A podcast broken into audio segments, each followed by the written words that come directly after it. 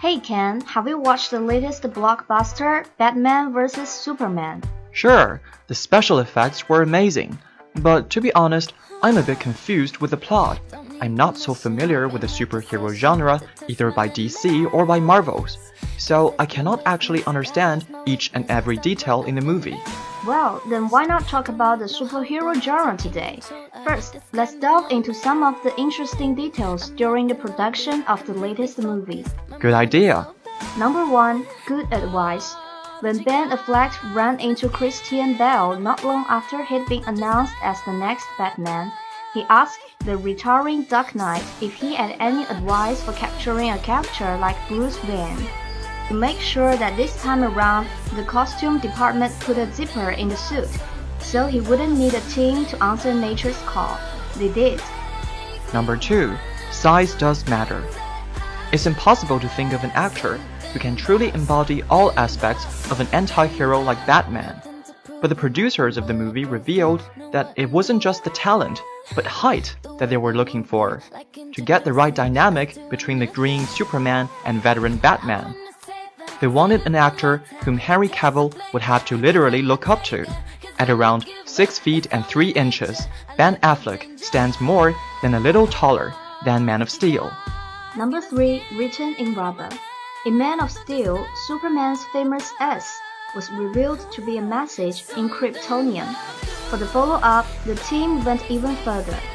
Lines were written, then translated into Kryptonian writing, and embedded into Superman's costume itself, from the arms to the chest, and who knows where else on the finished suit. Number 4. The Last Laugh. When fans first saw the defaced Robin costume in Batman's Batcave, they didn't ask who was behind the writing and laughter spray painted onto it. But just to confirm, it was the Joker's handiwork. The second trailer for Suicide Squad shows the exact same handwriting over top of the company cards. Number 5.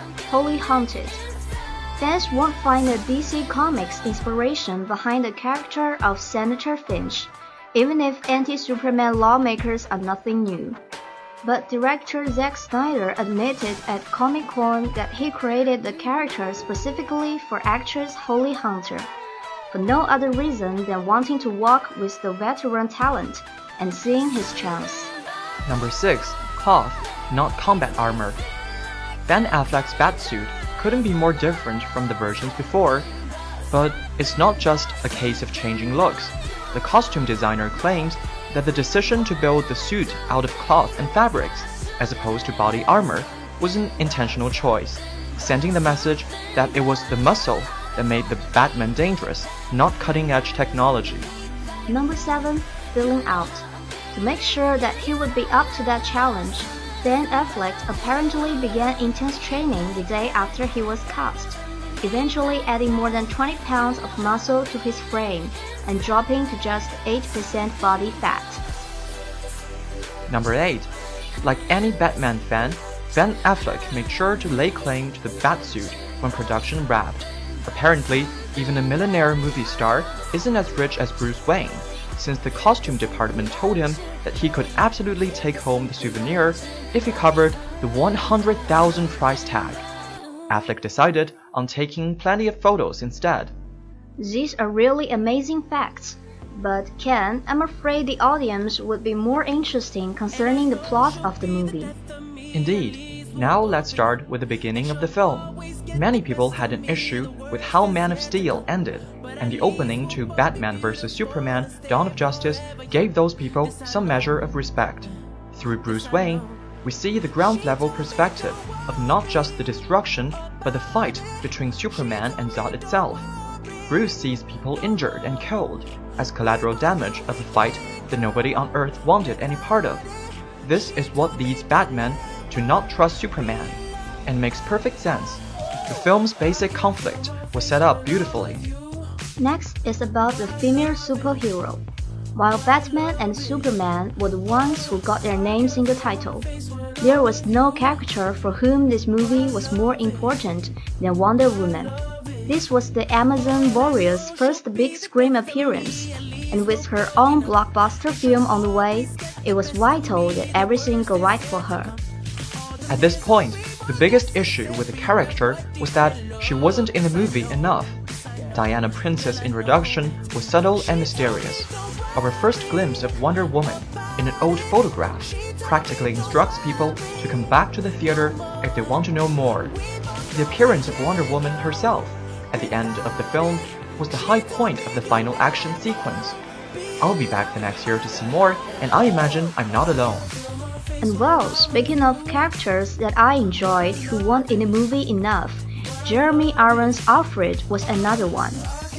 Alfred is one of those characters that you really can't make a Batman movie without, but who, generally speaking, never does much.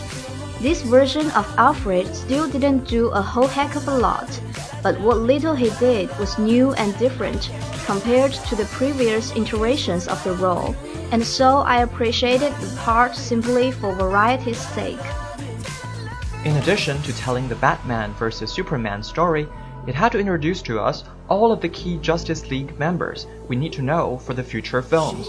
While some aspects of this setup were a little heavy-handed, like Diana Prince scrolling through a flash drive full of teaser trailers, the time-traveling Flash was a cool sequence that makes me curious enough to want to know more, as were the other hints of what is to come. All things considered, the movie accomplished this part of the job. The Justice League movies are ready to go. Another thing to notice is the way Batman vs Superman handles the aftermath of the deaths of Superman and Doomsday stories. Two separate funerals, one for the city of Metropolis and another for the friends and family who actually knew the man. The city mourns a hero who they have only chosen to embrace following his sacrifice while Martha Kent and Lois Lane mourn the man they loved. One event is ornate while the other is subdued. It was a well done standoff, and one that, in spite of myself, leaves me curious for future DC installments. At last, we would like to share with you some of the critiques on the superhero genre. The validity of the criticism is of course debatable, but it does point out some very important aspects of the superhero genre. For one thing, in each of the instances between a superhero and a supervillain, the matchup is always between a person who inherited his wealth or abilities and a self-made man who came up from nothing. And each time, we are rooting for the former. Of course, we should not root for the supervillains. But the point is that the movie made it so that that was your only other choice. For example, Superman had his superhuman strength from infancy. He did not have to lift a bunch of asteroids to build those muscles. Bruce Wayne did spend a few cents training himself, but everything he accomplishes as Batman is done purely with his wealth. His multi-million dollar car, a state-of-the-art cape that lets him fly, expensive surveillance technology, right up until he rides off into the sunset in his military-grade flying machine. So, is this actually suggesting an inertia for the people to be protected by some kind of mega power? In real life, it can either be a super powerful politician or a super wealthy billionaire.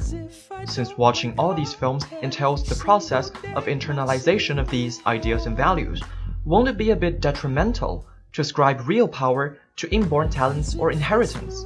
Another thing to mention is that the existence of superheroes somehow suggests that the due process of legal justice can be bypassed. For example, Batman just carries the sentence onto the criminals mainly based on his personal judgment. However, he isn't omniscient. He's just somehow always right, no matter how reckless the decision is. As a result, we are made to root for Batman to take over, even when the cops are on the scene. Why are we more confident that Bruce Wayne, who is acting alone with minimal law enforcement or investigation experience, has a better chance of containing the situation than dozens of police officers who have spent their whole lives training for this exact thing? In retrospection, it is a fairly dangerous way to think. Indeed, but despite these flaws in the theme, superhero movies never fail to thrill us with their splendid special effects and the inspiration of heroism and justice.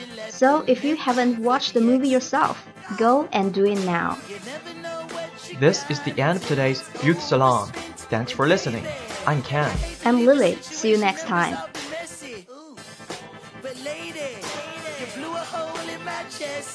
And now I'm reckless. I'm vexed.